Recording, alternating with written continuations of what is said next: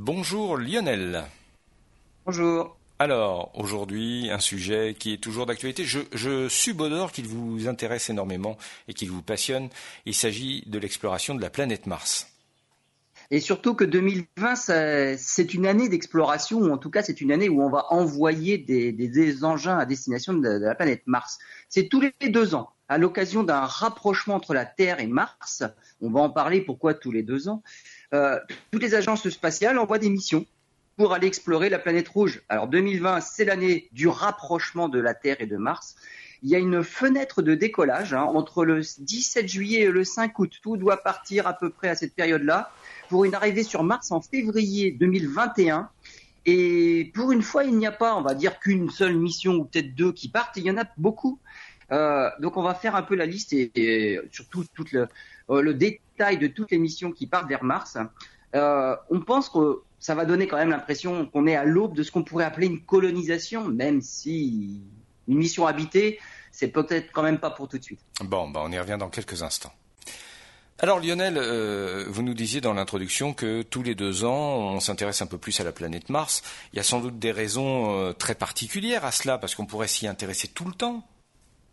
Ah, ben, on pourrait s'y intéresser tous les ans, mais euh, on est tributaire de la mécanique céleste. On appelle ça comme ça. C'est la position des astres les uns par rapport aux autres dans le système solaire. La Terre fait le tour du Soleil en un an, mais Mars fait le tour du Soleil en presque deux ans, parce qu'elle est un petit peu plus loin que la Terre du Soleil, donc elle tourne plus lentement et surtout son orbite est beaucoup plus longue. Donc Mars fait le tour du Soleil en deux ans, ce qui veut dire que lorsque la Terre a fait un tour complet, Mars n'a fait qu'un demi-tour. Elle se trouve du coup de l'autre côté de son orbite. Et donc, c'est impossible d'envoyer quelque chose, ce serait la distance maximum. Et donc, on, attend que les configurations des astres, on parle de configuration, soient les mêmes à chaque lancement, c'est-à-dire la Terre et Mars au plus près, ce qui n'arrive que finalement tous les deux ans. Pour être plus précis, c'est tous les deux ans et 50 jours. Ça s'appelle une période de révolution synodique. La période de révolution de la Terre, quand on parle de un an, pour Mars de deux ans, ça c'est la période de révolution sidérale, c'est autour du Soleil par rapport aux étoiles. Mais quand on parle de deux astres l'un par rapport à l'autre, là ça change tout. Et là on parle de révolution synodique. Et ce qui nous intéresse, c'est la période de rapprochement. Euh, vous verrez cet été, on verra la planète Mars dans le ciel parce que la Terre se rapproche de Mars. Et au moment le plus, le plus proche, où la distance est la minimum, eh ben, on parle d'opposition. Donc ce qui nous intéresse, c'est les oppositions entre la Terre et Mars qui n'arrive justement que tous les deux ans et 50 jours. Les oppositions ne se valent pas toutes, parce que l'orbite de la Terre n'est pas circulaire. Oh, il s'en faut de peu. Hein. Il n'y a que 5 millions de kilomètres d'écart entre le moment le plus où on est le plus près et le moment où on est le plus loin. Mais pour Mars, pour Mars, c'est un peu plus important. Pour Mars, au plus près du Soleil, Mars est à 206 millions de kilomètres du Soleil. Et au plus loin, Mars est à 249 millions de kilomètres du Soleil. Donc là, il y a plus de 40 millions de kilomètres d'écart. Ce qui veut dire que toutes les oppositions, le moment où la Terre est au plus près de Mars, ne sont pas équivalentes. Par exemple, l'opposition qui approche là cette année, c'est le 13 octobre 2020, lorsque la Terre et Mars seront au plus près, eh bien la distance entre les deux astres sera de 62 millions de kilomètres.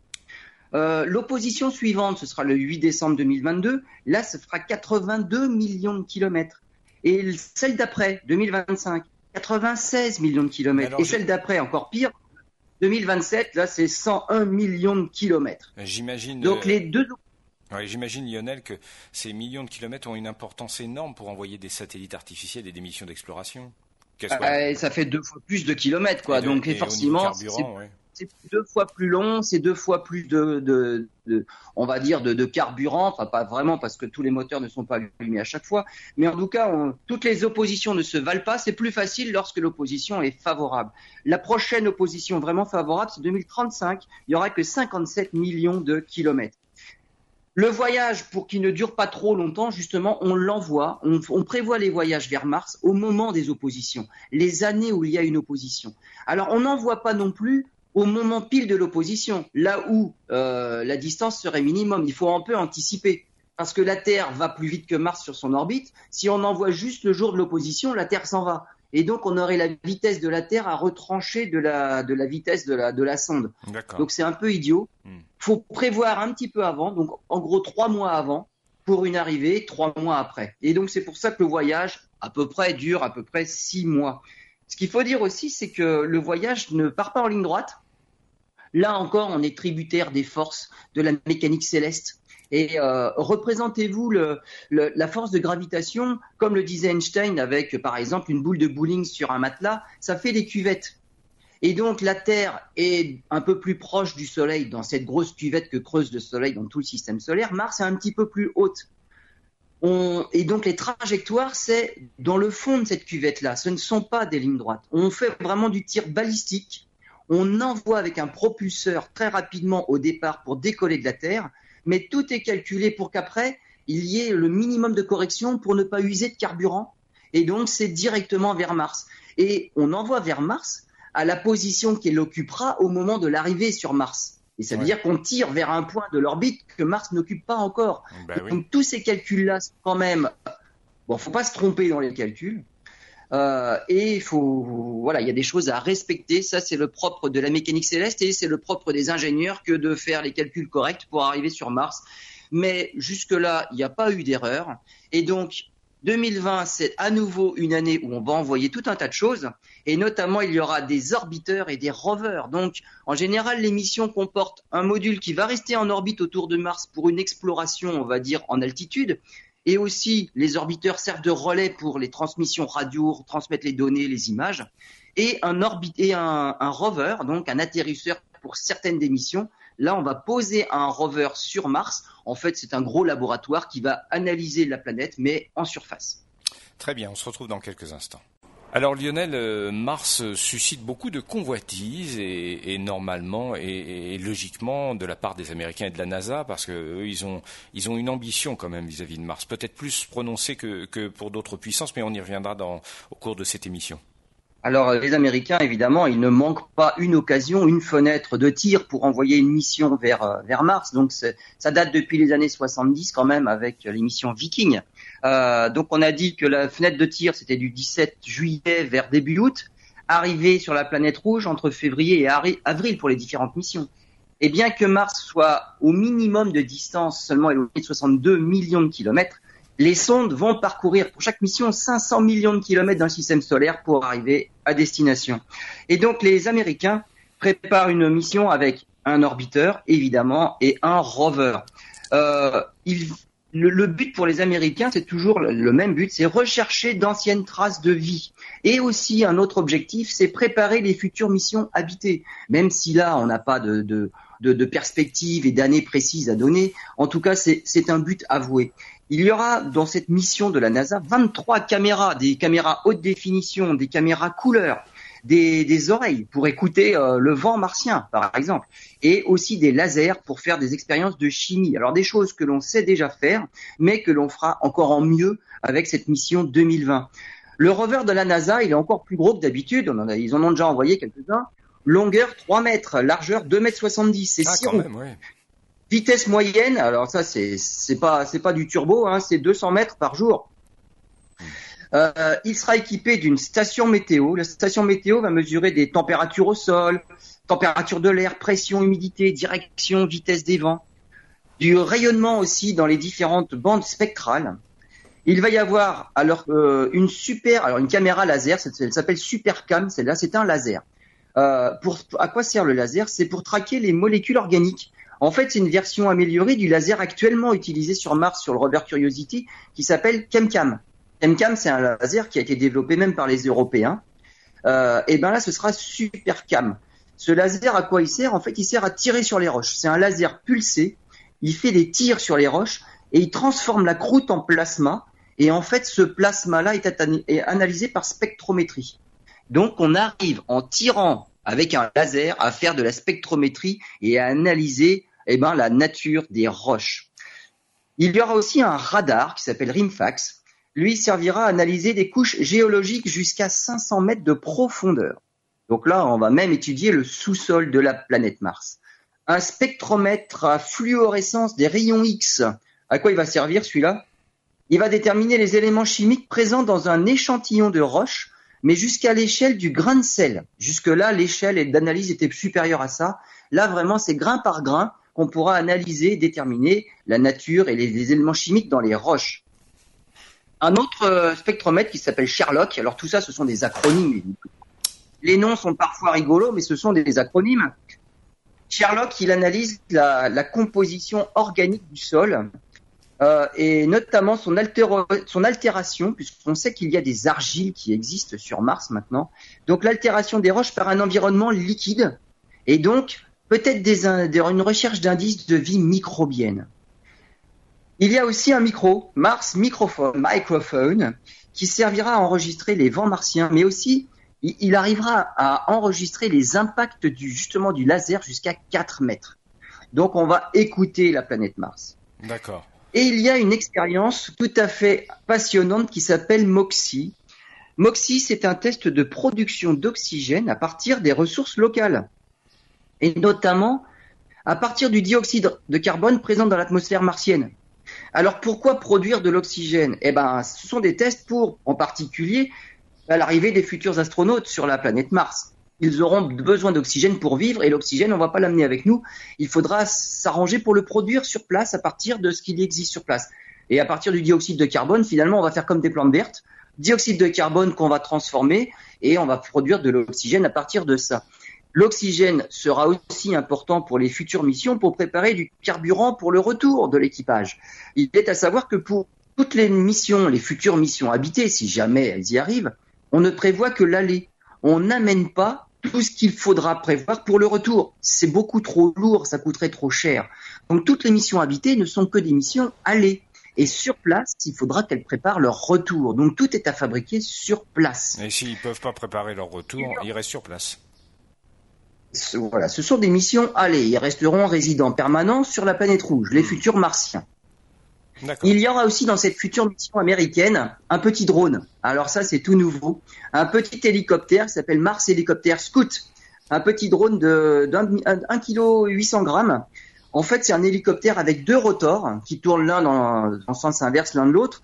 Entre 2400 et 2900 tours par minute. C'est dix fois la vitesse des rotors d'un hélicoptère sur Terre. Il faut dire que l'atmosphère de Mars est tellement ténue, on va dire. C'est l'équivalent de de ce qu'on a sur Terre à 25 km d'altitude. Hmm. Et donc, faut tourner très vite pour avoir un peu de portance.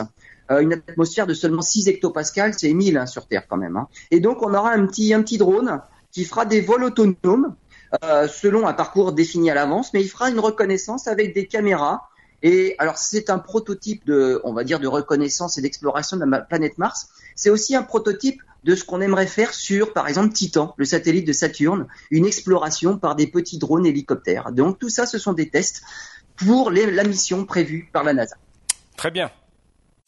Lionel, vous nous avez parlé euh, jusqu'à maintenant de, des missions de organiser des expériences de la NASA, mais il y a quand même d'autres pays et l'Europe notamment. Est-ce qu'elle fait quelque chose? Bah, Parlons maintenant de la mission européenne qui s'appelle ExoMars 2020. Euh, elle comporte euh, évidemment un orbiteur, comme, euh, comme à chaque fois, mais aussi un rover.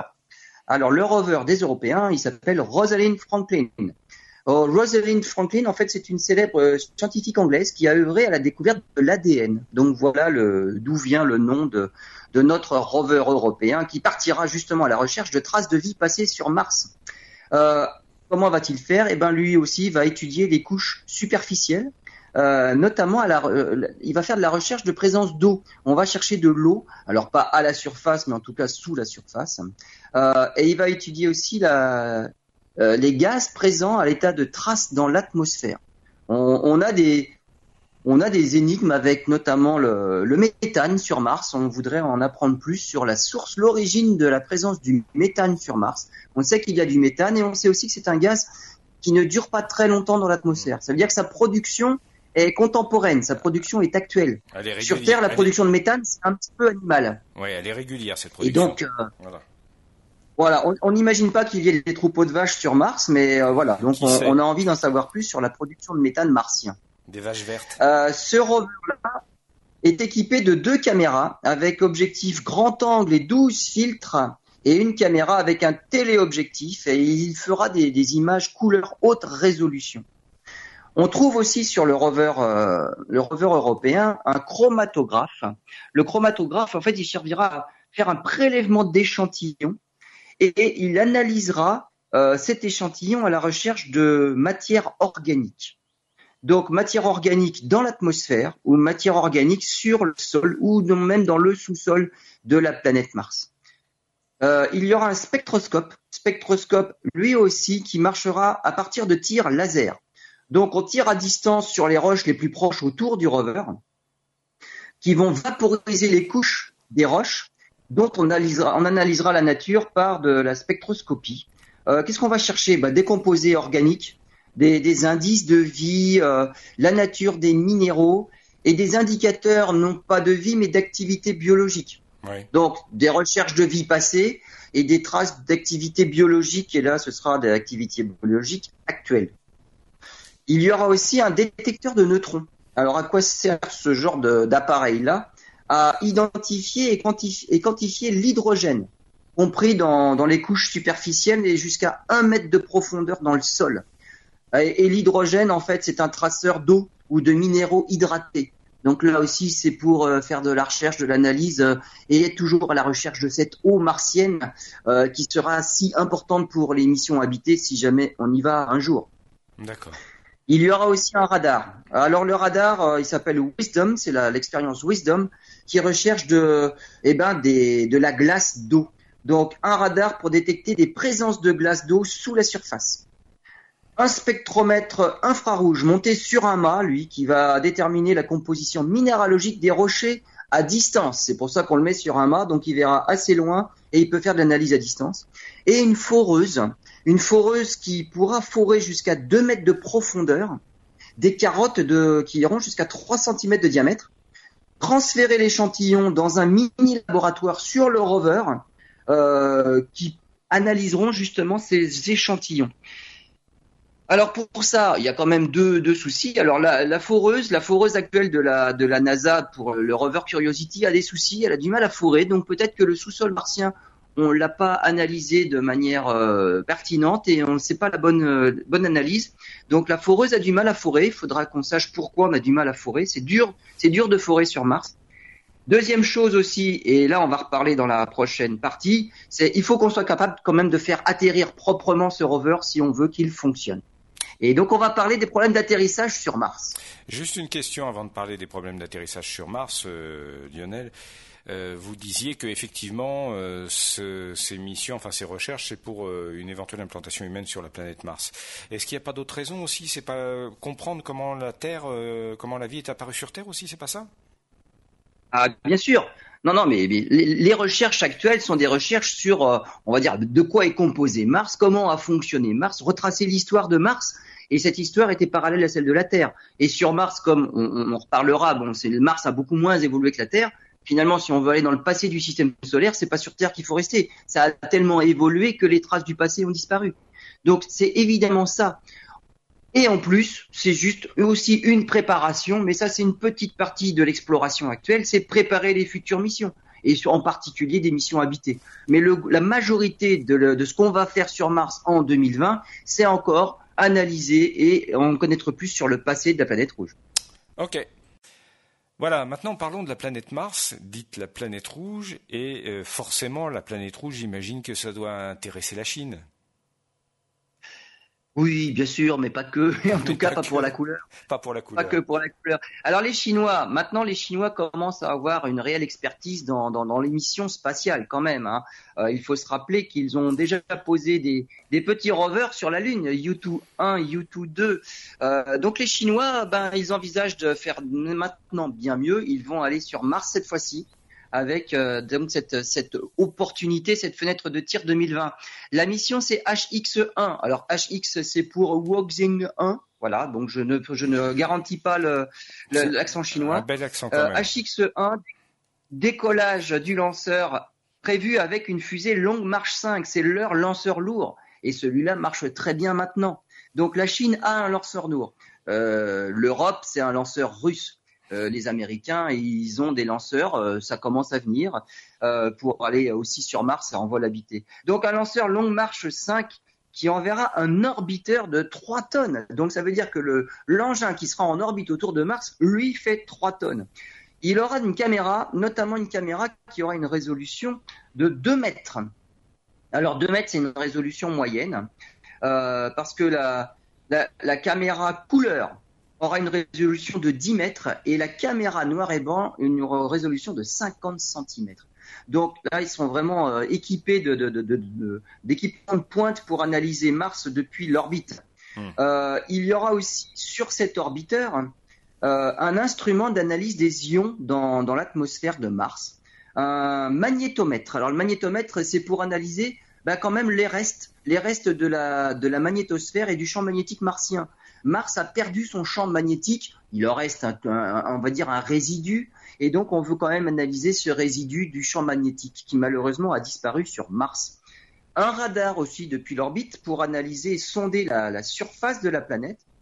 Un spectromètre infrarouge comme les autres, hein, de toute façon, pour la composition des minéraux et des instruments de particules énergétiques qui bombardent en permanence la planète Mars. Euh, l'insertion en orbite martienne est prévue entre le 11 et le 24 février 2021. Donc voilà. Et un atterrissage, parce qu'en fait, la mission martienne, euh, dans les trois tonnes, il y a des choses qui vont descendre sur Terre. Un atterrissage le 23 avril au plus tard. On espère que les Chinois sauront atterrir mieux que les Européens. Ils ont su le faire sur la Lune qui n'a pas d'atmosphère. Peut-être sauront-ils le faire aussi sur, euh, sur Mars, qui a une petite atmosphère. Et donc le rover va, se poser aux environs de fin mi-avril, fin avril. Alors le rover, lui, il a des caméras aussi. Hein. Il a des caméras pour analyser ben, depuis le sol, euh, pour assurer la navigation et des images haute résolution. Il sera équipé d'un radar, lui aussi pour sonder les couches superficielles et la surface en fait de la croûte martienne un instrument d'analyse de, la composition des roches, lui aussi par laser. Donc, euh, il suffit de reproduire des choses qui marchent. Hein. Ils ont déjà vu faire par euh, l'émission précédente, l'émission américaine. On tire au laser pour vaporiser les roches et on analyse ce plasma de, roches par spectrométrie. Ça marche très bien. Un magnétomètre au sol aussi pour analyser euh, le champ magnétique martien un spectromètre infrarouge, tout comme les autres, pour analyser la, composition minéralogique, un microscope pour faire de l'analyse in situ, et une station météo. Donc avec tout ça et la multiplicité des missions européennes, alors européennes non, ce sera 2022, américaines et chinoises, on aura des données. Euh, là, la planète Mars, on va vraiment pouvoir l'étudier en détail et de plus en plus en détail, on en saura plus sur la planète Mars. D'accord, on va la connaître aussi bien qu'on connaît la Lune?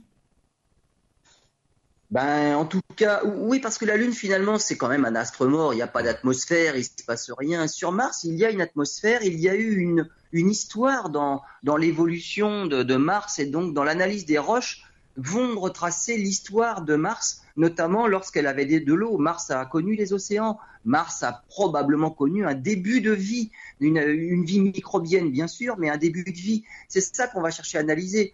Sur la Lune, on cherche même pas. Une vie microbienne sur la Lune, euh, c'est impensable. Il n'y a jamais eu d'atmosphère sur la Lune, il n'y a jamais eu d'eau liquide à la surface. Euh, il y a de la glace parce qu'il y a de l'eau, de la glace partout dans le système solaire. Donc il y a de la glace cachée sur la Lune probablement, mais on n'imagine pas un seul instant que la vie ait même pu commencer à, se développer. Donc c'est pas du tout ce qu'on fait sur la Lune. Là sur la Lune, on chercherait plutôt euh, comme une comme une mine géante, c'est-à-dire de la recherche de minéraux, mais pour analyse pour une, une exploitation minière. Mais la recherche de la vie sur la Lune, non. Alors que sur Mars, c'est bien plus riche. Les géologues et les biologistes, eux, c'est Mars qu'il faut viser, c'est pas la Lune. Très bien, bah ça promet. Alors Lionel, euh, hors micro, vous nous avez parlé euh, d'une euh, série d'expériences. qui, ça m'a laissé un peu dubitatif, parce que mais c'est bien que ces pays-là émergents commencent à, à s'occuper de ces questions. Il s'agit d'une mission organisée par les Émirats arabes unis.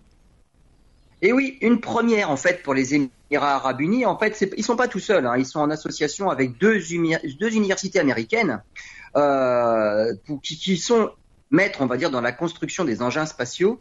Et ils, collaborent aussi avec la Corée du Sud, euh, avec qui ils collaborent notamment pour le déploiement de satellites, notamment Dubaï 1, Dubaï 2.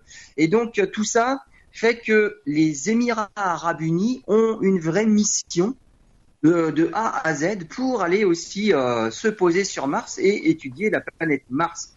Euh, ils sont alors c'est un orbiteur seulement. Euh, ils vont pas se poser, ils vont être en orbite. C'est la partie la plus simple d'une mission. C'est juste un orbiteur se mettre en orbite, mais étudier la planète Mars depuis l'orbite finalement. L'orbiteur s'appelle Espoir, à la malle, Hope si vous voulez en américain. Euh, masse une tonne 5. Hein. Alors c'est un décollage grâce à un lanceur japonais euh, la fusée H2A depuis, euh, depuis la base spatiale de Tanegashima au Japon. Euh, l'objectif de la mission, c'est plutôt une recherche météorologique. Ils vont vraiment étudier l'atmosphère de Mars et notamment une corrélation entre la météo actuelle et le passé de Mars. ils vont étudier en particulier comment l'atmosphère s'échappe, une perte d'atmosphère, alors qui se déroule depuis des milliards d'années, depuis que Mars finalement a perdu son champ magnétique, le champ magnétique qui protège de l'érosion de l'atmosphère par le, vent solaire. Le Soleil envoie dans le système solaire un flot continu de particules. Euh, ce flot-là est capable de balayer la moindre atmosphère. Il faut être équipé d'un champ magnétique pour protéger l'atmosphère, parce qu'en fait, ce sont des, ce sont des particules chargées.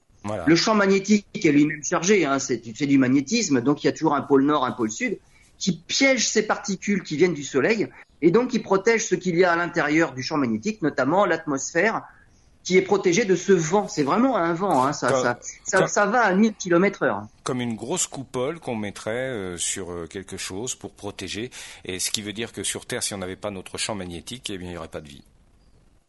Absolument, le champ magnétique, c'est une cloche qui protège l'atmosphère. Et donc, depuis que Mars a perdu son champ magnétique, eh ben, ce flot de particules constant qui vient du Soleil, eh ben, a, fait, fuir, a, disséminé l'atmosphère de Mars, et donc l'atmosphère a complètement disparu. Il en reste quelques traces quand même au, euh, niveau du sol. Donc, il y a 6, 6 hectopascales de pression, et la fuite est permanente. Et donc l'atmosphère se renouvelle aussi. Ça aussi, c'est un, c'est un mécanisme que l'on a envie de connaître. Euh, au niveau de la, perte. Au niveau de la Terre, euh, au niveau de la mer, c'est combien en hectopascal par rapport à Mars? Hectopascal, c'est 1000 hectopascals chez nous. Ah oui. Donc la pression atmosphérique au niveau de la mer, c'est 1000 hectopascals. Les dépressions, c'est du 950, 960, 970. 900 hectopascales, c'est une très forte dépression. Et on va jusqu'à 1030 et 1040 hectopascales pour une grosse haute pression. Un anticyclone, c'est 1030. Euh, la frontière entre anticyclone et dépression, c'est 1015. Hmm. Donc à 1015, on dit qu'on a un, un marais barométrique. À 1020 hectopascales, c'est déjà l'anticyclone. À 1000 hectopascales, c'est une dépression. Euh, Mars, c'est 6 hectopascales. Donc on est vraiment en état de dépression, dépression complète. Et donc, euh, la petite mission des Émirats arabes unis va, analyser cette atmosphère, cette fuite d'atmosphère, et va observer les changements de l'atmosphère, des changements qui peuvent se faire quotidiennement, puisque Mars a une, période de, rotation de 24 heures, 24, euh, un petit peu plus de 24 heures, mais on va dire c'est pratiquement l'équivalent de la rotation terrestre, et aussi une évolution peut-être euh, annuelle. C'est-à-dire que Mars, puisqu'elle tourne autour du Soleil en deux ans, qu'elle a, une inclinaison de son, axe de rotation, Mars connaît des saisons. Donc il y a des saisons qui alternent hémisphère nord, hémisphère sud, comme sur Terre. Et donc au cours de l'année, eh bien l'atmosphère peut varier, peut évoluer. Et donc la mission des Émirats Arabes Unis, c'est, c'est étudier cette atmosphère dans ses changements quotidiens, dans ses changements autour d'une pendant une révolution euh, d'une orbite complète autour du Soleil. Il y aura une caméra couleur haute résolution pour faire quand même des images du sol depuis l'orbite. Un spectromètre infrarouge pour, euh, pour étudier des données dans l'atmosphère, la température euh, et même présence de glace, de vapeur d'eau, de poussière dans l'atmosphère. Et un spectromètre ultraviolet pour mesurer des traces d'oxygène et d'hydrogène dans les couches supérieures de l'atmosphère. Et donc c'est vraiment une analyse précise et détaillée de, de la composition et de l'évolution de cette composition dans l'atmosphère de Mars. Alors Lionel, euh, on va peut-être parler d'Elon Musk parce qu'il a fait euh, bah, le buzz au niveau de l'actualité. Euh, il a des projets extraordinaires, mais est-ce que ces projets sont, sont vraiment à, à, moyen terme réalisables? Est-ce qu'il a les moyens de le faire? Si on écoute Elon Musk, c'est toujours réalisable à moyen terme puisque c'est toujours pour demain, ça va arriver après, effectivement, au fur et à mesure du développement, euh, de l'avancement des recherches, on se rend compte que c'est pas si facile que ça, il y a toujours du retard. Elon Musk ne prévoit rien pour cette opposition-ci de 2020, mais en tout cas, il est en train de développer les futures missions, donc il est quand même en train de travailler actuellement. C'est pour 2022 qu'il sera dans la course, dans la prochaine fenêtre de tir, pas celle-là, mais celle d'après. Euh, 2022, il envisage d'envoyer deux missions, lui carrément deux missions cargo, donc ça va être du très lourd. Euh, des missions pour, euh, d'une part, faire de, de l'analyse, de la recherche, comme vont le faire les missions dont on a parlé aujourd'hui, confirmation des ressources, notamment en eau. Alors pas pour la recherche de la vie passée, hein, mais pour préparer les futures missions. Mmh. Euh, il va déposer avec ces deux missions cargo des infrastructures pour les missions suivantes. Donc il prépare en fait les missions d'après. C'est 2024. Et 2024, il y a à nouveau deux missions cargo pour envoyer du matériel lourd et surtout deux missions habitées. Alors ça, c'est les prévisions, c'est ce qu'il envisage. On verra si c'est réalisable dans, dans ces si courts laps de temps ou si ce sera décalé. Euh, tout ça pour commencer la construction d'une base sur Mars. Donc, 2022, deux missions cargo, 2024, deux autres missions cargo. Tout ça, c'est du matériel pour une future base sur Mars. Alors des bases, euh, des, bases, on sait en faire. Hein. Et sur la Lune, c'est aussi ça que l'on fera. C'est juste des modules pressurisés, des, modules de vie euh, pour préparer les missions d'après. C'est pour ça aussi que même à la NASA, donc chez les Américains, comment faire de l'oxygène à partir des, ressources locales? Euh, Elon Musk, à partir de 2022, c'est euh, confirmer les ressources en eau et l'exploitation de l'eau. L'eau, il faut se rappeler, c'est une molécule qui contient de l'hydrogène et de l'oxygène. Donc tirer de l'oxygène à partir de l'eau, c'est aussi une façon simple de faire de l'oxygène. Il n'y a pas que l'eau pour faire de l'oxygène, mais il y a, s'il y a de l'eau, c'est aussi facile. Et puis on peut faire de l'eau. On peut faire de l'eau aussi. Pour les, absolument. Et l'hydrogène, c'est du carburant pour les fusées. Mmh, bien sûr. Donc, partir à la recherche de cette ressource en eau, c'est aussi pour préparer le futur. Euh, le but, le but d'Elon Musk, c'est d'atteindre un budget pour un ticket à 100 000 euros. La mission sur Mars et un voyage sur Mars, c'est 100 euh, 000 euros, 100 000 dollars. C'est à peu près l'équivalent. la même chose. 100 000 dollars pour quiconque voudrait se rendre euh, sur Mars. Pourquoi ça? Bah Parce qu'il dit que, lui en tout cas ce qu'il pense, c'est il suffirait de n'importe qui pourrait vendre sa maison pour aller sur Mars. Pour 100 000 dollars, on vend la maison, on va sur Mars. Et habiter sur Mars. Absolument. Donc c'est vraiment c'est le début de la colonisation sur Mars. Pour euh, Robert Zubrin, Robert Zubrin, c'est un Américain, c'est un expert en propulsion spatiale et c'est notamment aussi le fondateur, de la société Mars Society. Euh, Robert Dubrin, il dit ça. En fait, Musk, contrairement à tous les autres, il ne cherche pas de bonnes raisons pour ne pas y aller. Euh, Elon Musk, lui, il toutes les raisons sont bonnes pour y aller et il ne faut pas chercher de bonnes raisons pour ne pas y aller. Mars, Mars c'est vrai, ça fait peur. Parce que Mars, pour y aller, il y a quand même quelques difficultés. C'est un trajet de six mois, que ce soit pour des missions bah, comme des missions euh, automatiques que l'on va envoyer il, là fin juillet, début août, mais pour une mission habitée, il n'y a pas de raccourci. C'est six mois aussi pour aller sur Mars en apesanteur totale. Et là aussi, il y a des soucis en apesanteur totale. Vous savez à quoi ça me fait euh, penser euh, À quoi ça me fait penser, toutes choses égales par ailleurs. Et ça me fait penser aux premiers explorateurs qui prenaient les caravelles pour découvrir un, hypothétique nouveau monde. Alors, il n'y avait pas les problèmes de pesanteur, bien sûr, mais, les risques étaient énormes. Et c'était plusieurs mois. on ne savait, voilà, on ne savait pas ce qu'on allait trouver euh, à la fin. Bon, le trajet, c'est le trajet. Finalement, c'est le mmh. voyage qui est, risqué. Mais sur Terre, euh, on n'a pas le problème de respiration, on a moins le problème de nourriture, on n'a pas de problème d'apesanteur. Donc au niveau médical, il y avait moins de risques, mais il y avait quand même des risques. Hein. la nourriture venait à manquer, problème de vitamine C, de scorbut, euh, il suffit d'en parler à Magellan pendant son tour du monde et la traversée du Pacifique. Mais pour aller sur Mars, c'est pire. C'est que là, il faut se débrouiller avec euh, ce qu'on aura à bord et surtout sur place c'est sur place pendant deux ans. On a dit que la Terre et Mars n'étaient pas euh, dans les bonnes configurations pendant, pendant de nombreux mois. Donc il faut attendre deux ans sur place et il faut se débrouiller pendant deux ans pour être autosuffisant. La bonne idée actuelle quand même, c'est une cyanobactérie qui s'appelle la spiruline. Un homme, euh, la consommation, c'est c'est une algue, la, spiruline. En fait, avec euh, un homme, c'est un kilo de nourriture, un kilo d'oxygène, et 3 kilos d'eau par jour. Euh, et donc, il faut trouver des ressources pour faire ça. Et la spiruline apporte notamment une forte teneur en protéines. La spiruline dégrade les, déchets par rapport à, d'autres, à d'autres, et ces déchets-là permettraient d'alimenter d'autres plantes. Donc, la spiruline est vraiment importante. La spiruline permettrait aussi la capture de dioxyde de carbone et la production d'oxygène. Donc Elon Musk n'est pas prêt pour une mission vers à partir de la fenêtre de tir 2020, mais les recherches vont bon train notamment sur eh ben, ce que pourrait apporter cette fameuse cyanobactérie, la spiruline. Et ça pourrait être justement la chose qui permettrait d'aller sur Mars plus facilement qu'on ne pense jusque-là. Ça permettrait d'échapper à beaucoup de difficultés. Donc la spiruline, c'est une bonne idée à exploiter.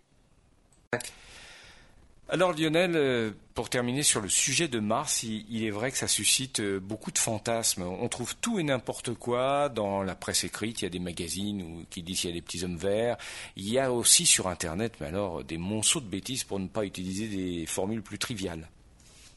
Alors oui, j'en prévois à nouveau une, puisque tous les deux ans, à l'occasion du rapprochement de la Terre et Mars, que les astronomes appellent simplement une opposition, il n'y a rien de spécial, tous les ans fleurit sur Internet euh, des, bah, des âneries simplement. Euh, probablement que ces gens-là ne sont pas allés assez à l'école et donc c'est facile de les convaincre en gros de n'importe quoi. Et donc voilà ce qui tourne sur Internet à chaque fois. Et donc là, à n'en pas, pas manquer, au mois de juillet, on va en entendre parler. Mars sera aussi grosse dans le ciel que la pleine lune. Donc c'est ça qui revient souvent. Alors euh, ça c'est tiré de, on va dire du d'un article qui a été fait par un astronome, mais un article sérieux mais ce n'est qu'une toute petite partie de la phrase. Et si on ne garde que le milieu de la phrase, euh, en tout cas que le début, eh ben évidemment c'est complètement stupide. Ben euh, il manque tout le reste de la phrase. Et en fait, il aurait fallu dire, et la phrase complète, elle dit ça. Si on regarde dans un instrument d'astronomie, avec seulement un, grossissement de 80 fois, 80 fois, c'est un oculaire qui grossit pas beaucoup. Ça veut dire que je vous invite à vous rapprocher de, de clubs d'astronomie pour aller observer Mars cette année. Elle sera bien orange dans le ciel. Elle sera au plus proche de la Terre euh, fin octobre. Donc c'est là le meilleur moment je, pour l'observer. Je connais un bon club, hein. un bon club. Je vous le dis. Euh, voilà, il y a un bon, un bon club. Donc au mois d'octobre, 78. Euh, les observations proposées par Albireo 78 au mois d'octobre, euh, venez-y, on vous montrera avec un oculaire qui grossit simplement 80 fois dans nos instruments, et nous on peut faire mieux encore. Alors Mars, mais dans l'oculaire, sera aussi grosse que la pleine lune à l'œil nu. Mais c'est pas dans le ciel que Mars sera aussi grosse que la pleine lune. Là, ce serait dangereux. Ça voudrait dire que Mars euh, est trop près de la Terre. Là, il, s'est passé quelque chose dans la mécanique céleste qu'on peut pas expliquer. C'est pas possible. Mars dans le ciel, à l'œil nu, elle a la taille d'un cratère de 45 km sur la Lune. Un cratère de 45 km sur la Lune, on ne le voit pas à l'œil nu, c'est tout petit. C'est la moitié de Copernic. Hmm. Copernic que l'on voit très bien euh, dans un télescope, mais c'est la moitié du cratère Copernic.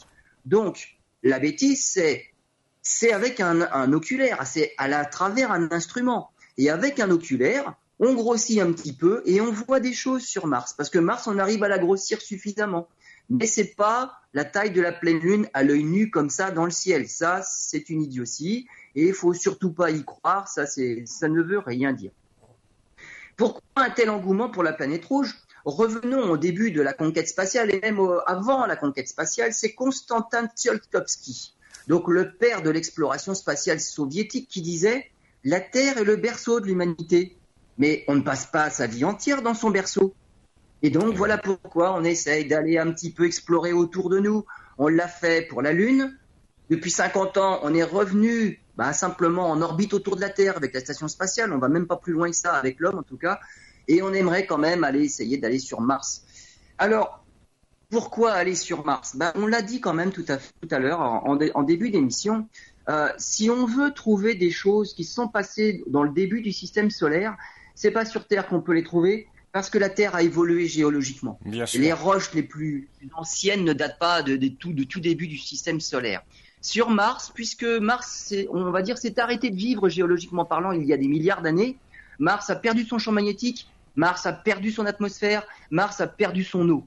Voilà, ces, ces événements se sont enchaînés et Mars, finalement, même si la vie aurait pu commencer à apparaître sur Mars, elle ne s'est arrêtée qu'à une étape où c'était de la vie microbienne et elle n'existe qu'à l'état de fossile si toutefois elle existe. Il y a des chances qu'elle existe. Euh, les mêmes molécules, les mêmes conditions existaient partout dans le système solaire. Mars n'est pas si mal placé que ça, que la Terre, pareil. Donc Mars a connu un début avec des océans, de l'eau liquide, une atmosphère probablement respirable pour une certaine forme de vie. Et en tout cas, même si ce n'était pas le cas, comme sur Terre, le avis s'est développé d'abord dans les océans. Et Mars a eu des océans. Euh, sur Vénus, c'était pareil. Et Vénus, ce serait éventuellement une bonne idée.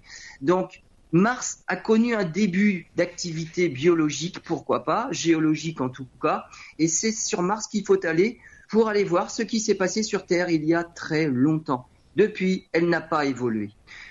Qu'il faut savoir aussi, c'est que dans, dans, tous les projets scientifiques, il y a d'abord un objectif.